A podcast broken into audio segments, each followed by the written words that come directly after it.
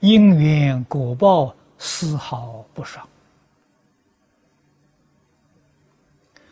尤其是这个道场常住无经论里头，佛说的太多太多了啊！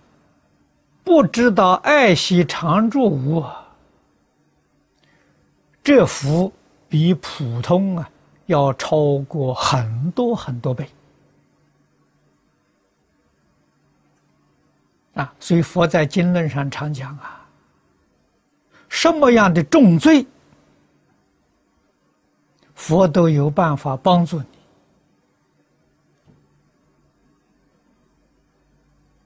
唯独偷盗常住无，设方一切诸佛。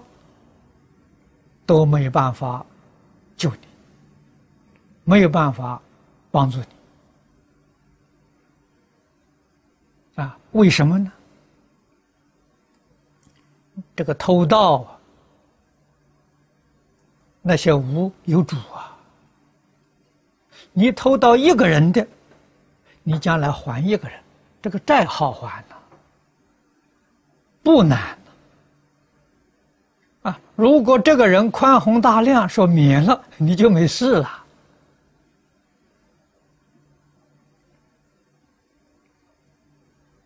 如果是个团体，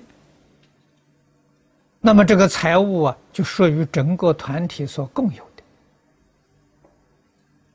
你要偷到他的物品呢，那你欠的债可麻烦了。这个团体有多少人，都是你的债主。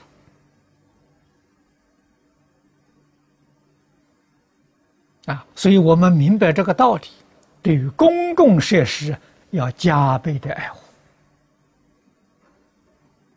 功德最大了。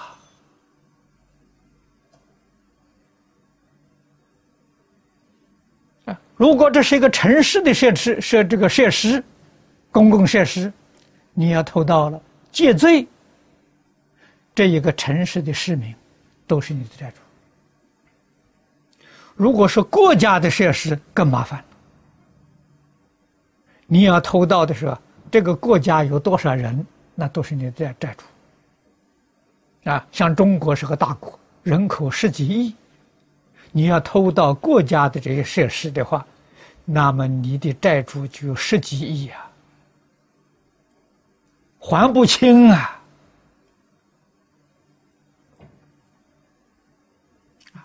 但是。十几亿人呢，还是有数量的。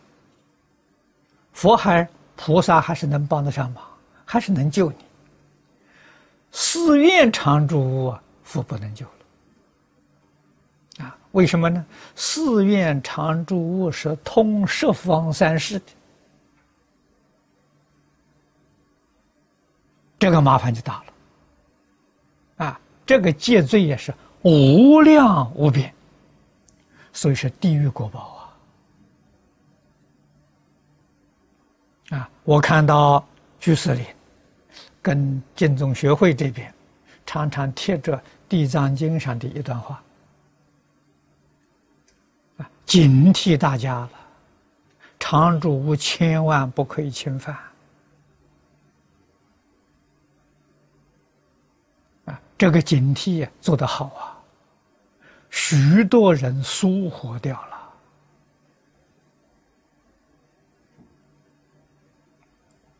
啊！未常住戒戒神，这个福报都不可思议，浪费常住啊！这福同样也不可思议，这个我们要懂。养成节俭的习惯，啊，养成爱惜人力物力的习惯，这个人就有福了。